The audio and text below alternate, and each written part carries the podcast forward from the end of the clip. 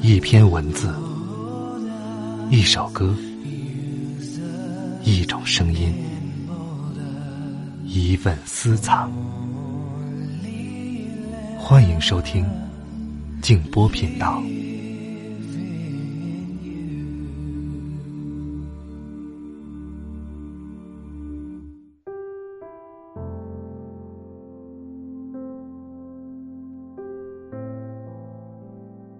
刻意去找的东西，往往是找不到的。天下万物的来和去，都有它的时间。晚上好，朋友们，我是静波，欢迎来到静波频道。刚才这段话出自三毛。今天要和大家分享的这个故事呢，源自一首歌曲的创作。这首歌叫做《圆上的星》。他的作者，我也有过一面之缘，不过他对我不是很了解。他就是我们内蒙古非常著名的一位剧作家、诗人，国家一级词作家，克明先生。他的这首歌《原上的星》记录了他和自己同学的往事，而这位同学，对我们大家来说也是耳熟能详的，那就是已故的知名作家史铁生先生。那么，他们之间到底有着什么样的往事呢？今天，我就把克明先生写的这篇《永别了地坛》读给大家。如果你想听到更多的节目，欢迎通过微信公众号搜索添加“静波频道”。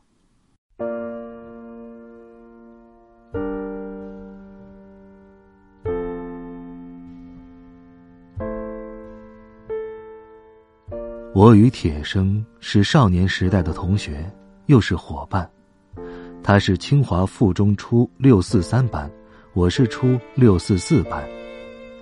两个班隔着一堵墙，一下课，大家争先恐后的向外疯跑，去抢阳台下那副双杠玩。铁生是个很灵巧的人，双杠玩的很好，是他教会了我双杠上的技巧。十三岁，正是野草一样疯长的年龄。看他在双杠那里上下翻飞，不由得你不试一试。玩累了，两个人就坐在杠子上聊天，比比胸大肌。阳光下，操场边很惬意。铁生的班主任叫王玉田，是音乐教员。他的妻子叫董玉英，是我的班主任。也是我们两个班的语文老师。王玉田老师把我选进了清华附中的军乐队，我开始学习小号，每天长音、音阶、音程练习。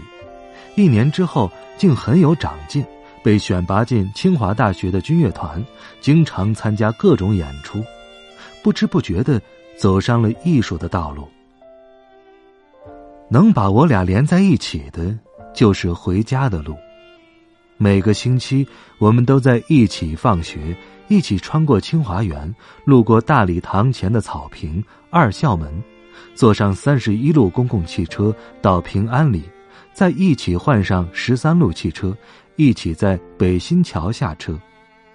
他家在王大人胡同，我家在雍和宫，我们一路聊着，欢笑着走过了少年。再后来，史无前例的革命开始了，我俩的出身都不好，也一起被打入了另册。再后来，我就去了黑龙江兵团，当了一名段工，从此天各一方，再没相见。离开清华附中之后，我一直很孤独，陪伴我的。只有怀里的小号，寂寞的时候，我常常在车间里吹奏。只有它，能消弭我的孤独，能让我想起过往。后来的路，就是一连串的失败和人生的遭际。但因为有着号角，我的希望还不至于泯灭。终于。我以元号考上黑龙江省艺校，坐进了乐队排练室。学校没有元号教员，只好让中央音乐学院代培。我的老师是著名的夏之秋教授，我又是他的关门弟子，要求很严格，留的课程很多，每星期的练习曲压得我喘不过气儿来。北京的家很小。学院又不可能给我提供琴房，只好到地坛公园的西南角，找一片松林、一块巨石，全当是我的练功房。从早到晚，这里就回荡着元号的乐声。按常规，每天下午五点，我的课程就结束了。为了放松一下心情，总会吹一些歌曲，一般都是苏联歌。像是小路、满洲里的山岗上，或者莫斯科郊外的晚上之类的，然后就可以回家了。那是初夏，公园里安静极了，只有阵阵鸟鸣陪伴着我。一天，我发现远远的有个人坐在一只残疾车上望着我，也没有在意，收起谱台和圆号就回家了。第二天，在同一时刻，那个坐残疾车的人又来了，不过距离又近了一点。我没有想别的，又起身回家了。第三天，当我吹完最后一支曲子的时候，睁开了眼睛，那个人又来了，而且更近了。他冲我笑了笑，点点头。练完啦，这是典型的北京人在打招呼。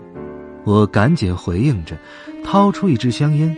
几乎在同一时间，他也把烟掏了出来，点上烟，也就聊了起来。您吹的这是什么号啊？法国号，也叫元号。哦，您在哪儿工作呀？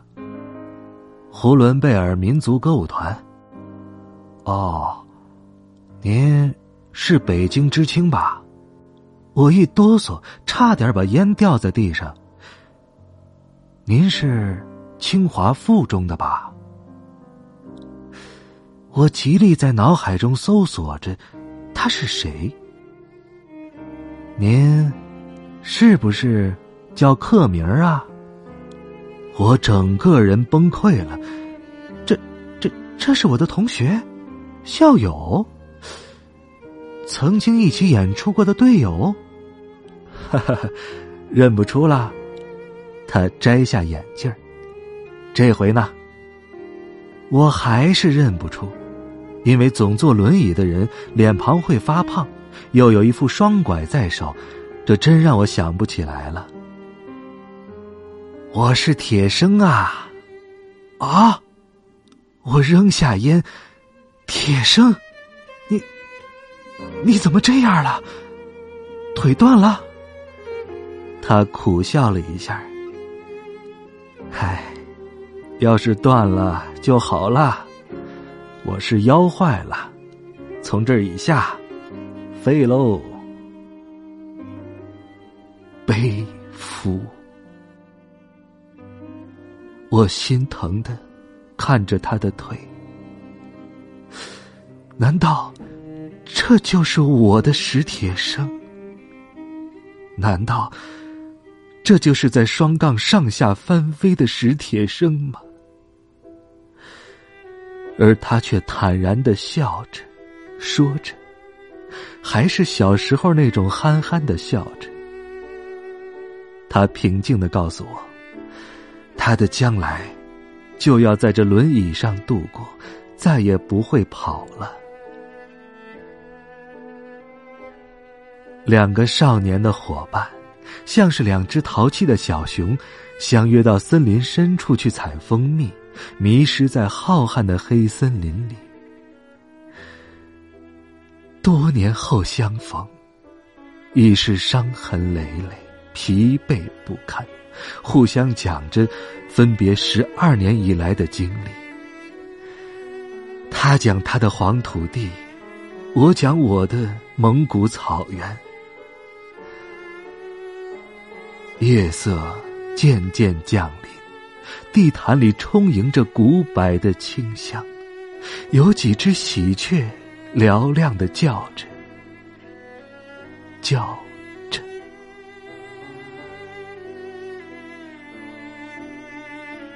后来，我提议回母校看看，铁生的眼里放着光。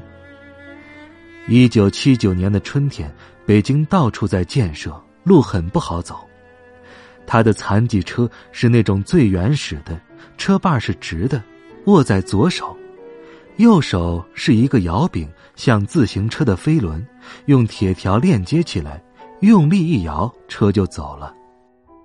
在那个年代，虽然吃力，但强于轮椅。一九七九年的时候，还没有二环路，城墙刚刚扒掉。我们得穿过护城河上的破木桥，再穿过地坛，走安德路，斜插到北太平庄，再走北医三院、航空学院、钢铁学院，就到了五道口了。风很大，他用左手把住方向，我在后面骑车推行，不一会儿就是一身的汗。一边走。他一边给我讲陕北的故事，讲当地的风土人情和方言，讲他蓝牛的故事，回忆着当年清华附中的血雨腥风。不知不觉，已经到了二校门。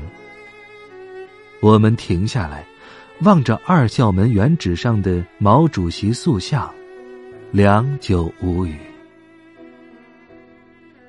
走过大礼堂时，我说：“看看水木清华吧。”遂推到了湖边。他点起一支烟，静静的看着岸边的柳丝。荷花早就没了，显得有点破败。铁生熄灭了烟，决绝的说：“走，回学校。”清华大学和清华附中之间有个小门，在化学馆旁边。铁生把车停下，跟我抱歉的说：“呃，帮我把尿壶倒了吧。”我低头一看，他双脚间的白色塑料尿壶已经快满了，提起来感觉有点温热，一根导尿管插进尿壶口，倒完尿。我拿着导尿管问他：“这头在壶里，那头呢？”他说：“在尿道里呗。”我又问：“那这管子每天都用，万一不干净咋办？”那就感染呗，先是膀胱感染，控制不住了，就会感染到肾，最后就是尿毒症。我又问：“尿毒症厉害不？”铁生笑了，呵呵，尿毒症晚期就是死亡。见到我惊愕的样子，他很轻松的说：“没事儿，我都好几次了，这不挺好的吗？”最先看到的是董玉英老师。他边笑边流着泪水，上下打量着铁生。更多的老师围拢过来。万邦如校长和韩家敖校长也来了。最后出现的是班主任王玉田老师。他愕然的注视着自己的学生，强忍泪水，用力握着铁生的手，摇着，摇着。半晌。说出一句话：“只要活着就好啊。”铁生也哭了，但只是流泪，不言语。不一会儿，又开始笑，那种孩童似的笑。我远远的看着他，心想：真是个铁打的人呐。再后来，我结束了学习，又回到草原，但这重逢的日子总是在心头掠过。在地坛里，我们更多的是相对无言。他很沉静，总是在默默的思索着，思索着。也许是在结构一篇新的小说。也许是回到那遥远的陕北，回到重重叠叠的山野村落，因为那里有他的窑洞，有他的牛圈，有他破碎的青春。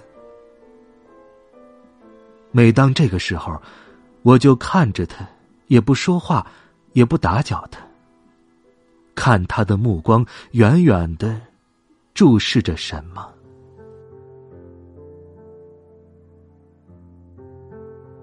世界上奇巧的事儿很多，我们两家的住房就算是一桩。我家原先住在雍和宫墙外的大西仓二号，这是寺庙的房产。在京的蒙古人大都住在寺庙附近，因为有许多家乡的青年出家当喇嘛，总会有一些亲情在走动。后来我家搬到雍和宫的对面，环境也好些。铁生家原来在王大人胡同的钱永康，生病之后就住进了我家原来的大西仓二号。地坛重逢之后，我送他回家，吃惊的发现，我们竟在一个院落里。从那之后，我经常去他家玩。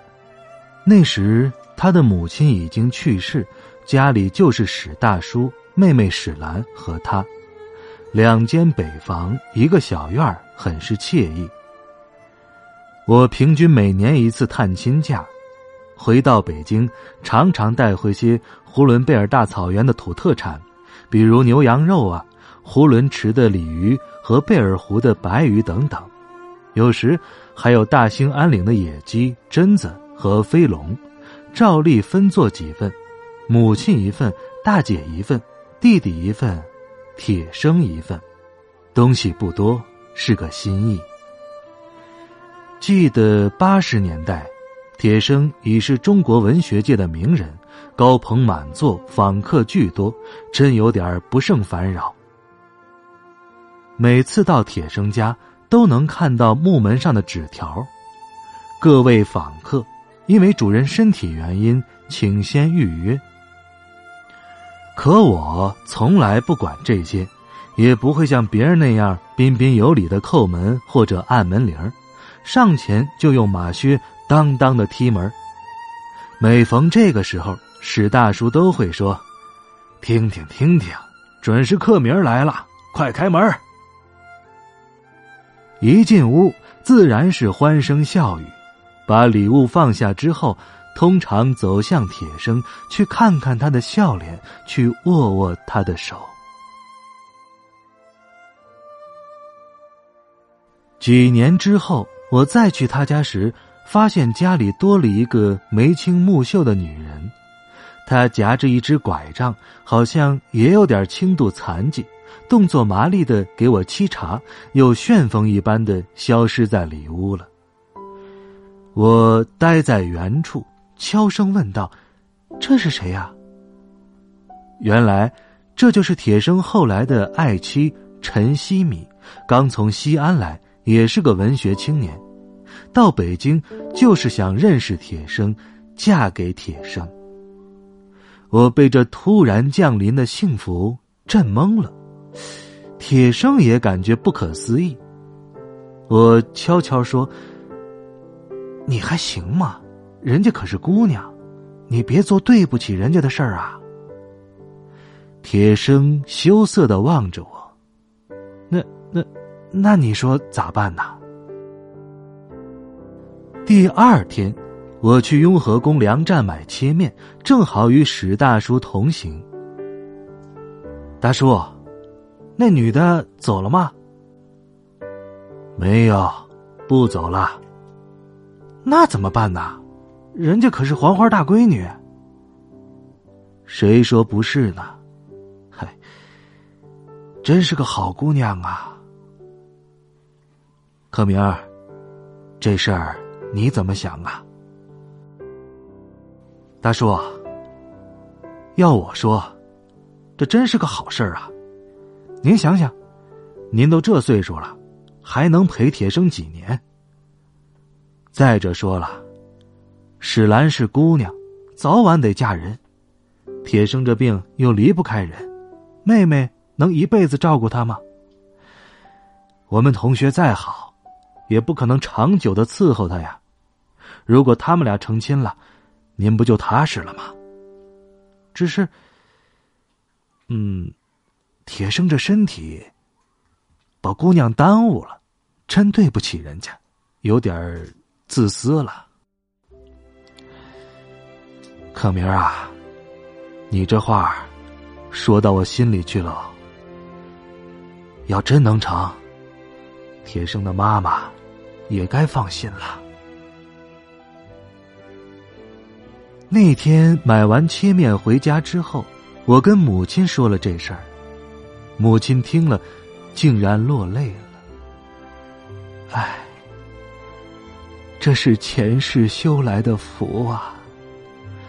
这天下竟有这样的奇女子。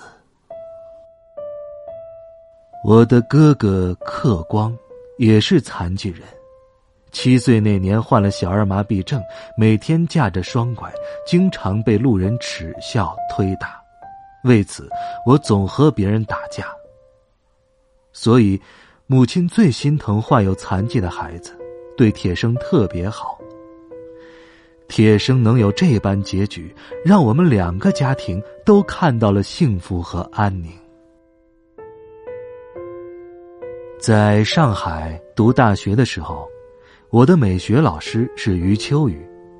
有一次讲到终极关怀这个课题时，他说，他最喜欢的小说家有两个人，一个是美国的海伦，一个就是中国的史铁生。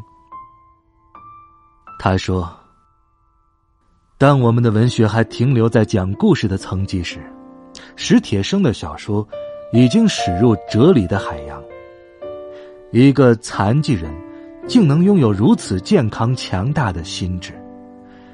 在文学，在对生命的认知上，他的足迹比我们任何一个健康的人走的都要远。我们只能望见他的背影。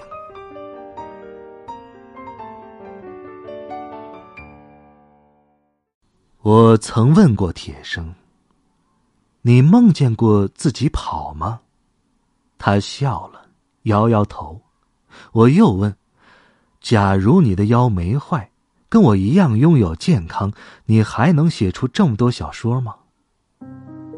他说：“这事儿咱不能假设。我都这样了，哪儿也去不了了，只能坐在轮椅上想，坐在轮椅上写。所有的窗户都关上了。”就剩下这扇窗了。人不逼到绝处是不会逢生的呀。我的哥哥也是残疾人，但他还能走动，所以总也经不住诱惑。铁生惊住了，他已跌入万丈深渊，只有一线光明在牵引他前行，要么生。要么死，他再也无法站立，他只能让文字载着他的思想去飞翔。世俗的诱惑那么美好，令人无法抗拒，所以，我们无法像铁生那样沉静下来，去拷问自己的灵魂。回想起我们大多数人的一生。其实都很平庸，下乡插队拼命工作，渴望能够有所转机，能被推荐上大学，能够参军，或者能够有机会去工厂，回到北京。回来之后又拼命的复习上大学，上了大学又渴望能够分到好单位，分到房子，遇到心仪的美女。然后成家，抚养下一代。然后渴望挣更多的钱，过上体面的日子。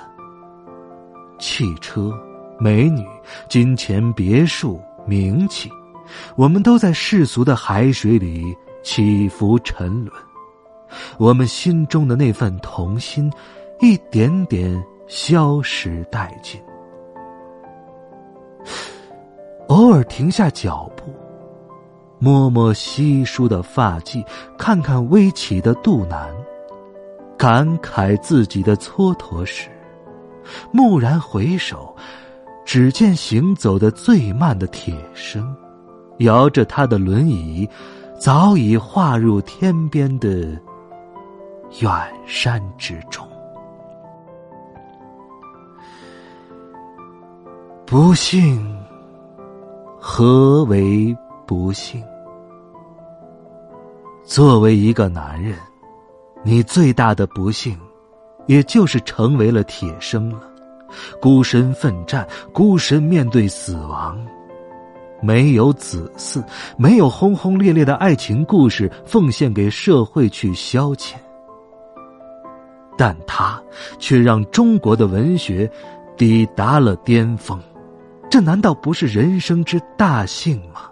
这难道不是非凡的一生吗？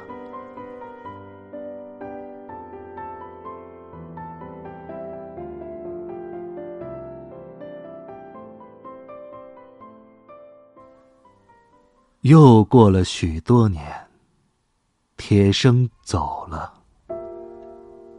从那之后，我再也不去地坛了。那里再见不到他的轮椅，也没了我的号声。古柏还在，巨石也许还在，但没了人，也就全没了意义。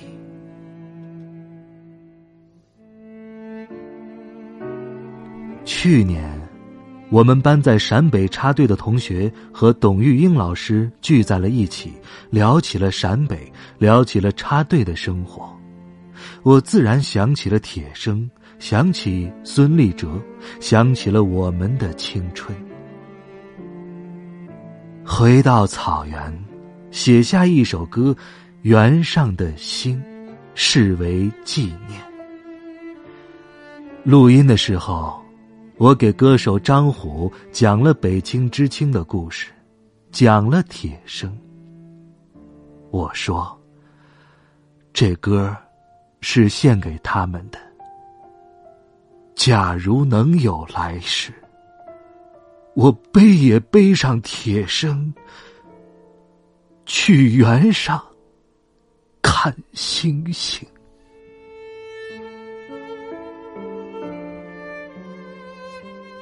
当路道，如果我再活一回，还想在原上行驶。张虎突然蹲下，嚎啕大哭，再也无法唱下去了。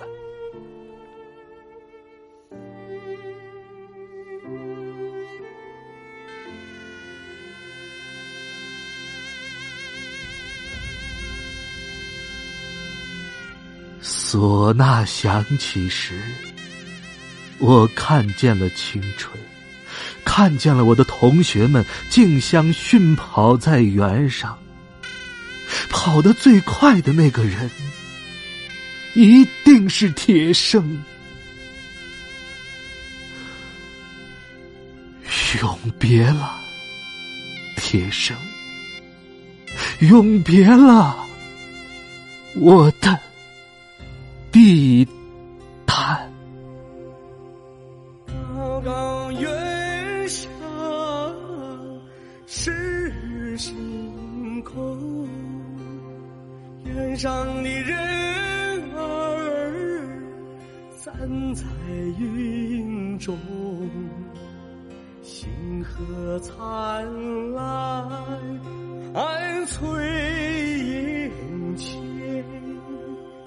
想起了从前你的身影天上星星。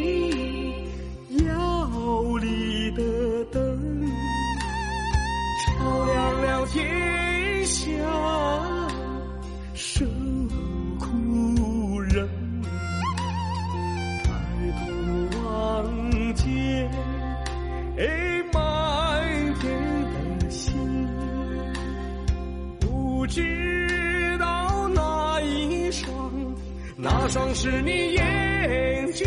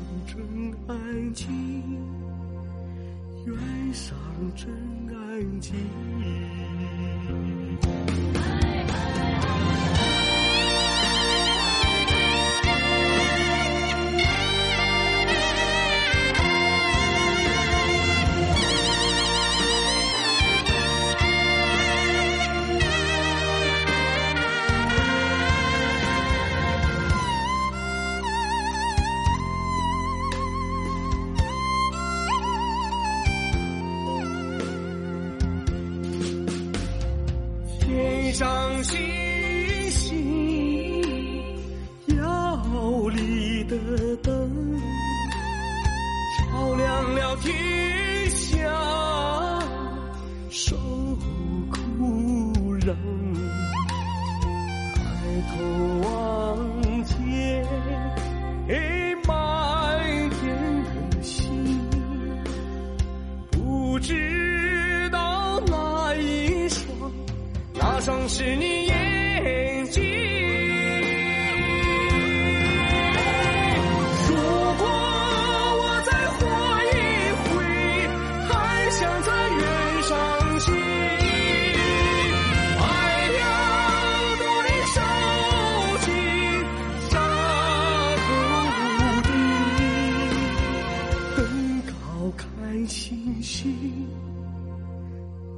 高看星星。